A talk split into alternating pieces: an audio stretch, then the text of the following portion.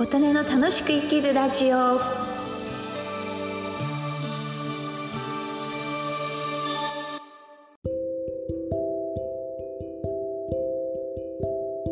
皆様こんにちは。琴音です。今日は2023年2月2日木曜日の夜です。今日はですねあの昨日の配信もしたんですけれども日経クロスマンアンバサダーブログに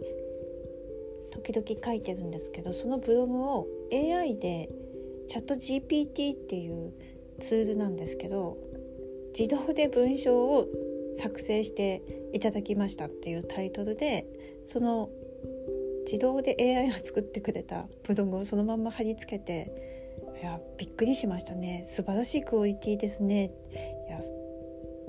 私たちこんな時代に生きてるんですねすごいなみたいな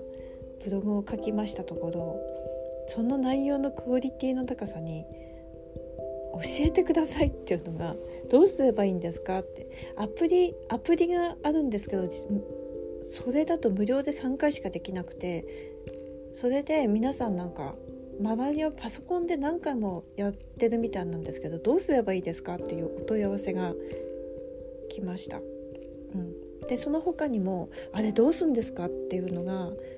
結構来たので、まあ、私は別に包み隠さずあのノートで公開されてる方いますよって私はそれで Google ドキュメントにプログラムを埋め込んで自分でできましたよっていうことで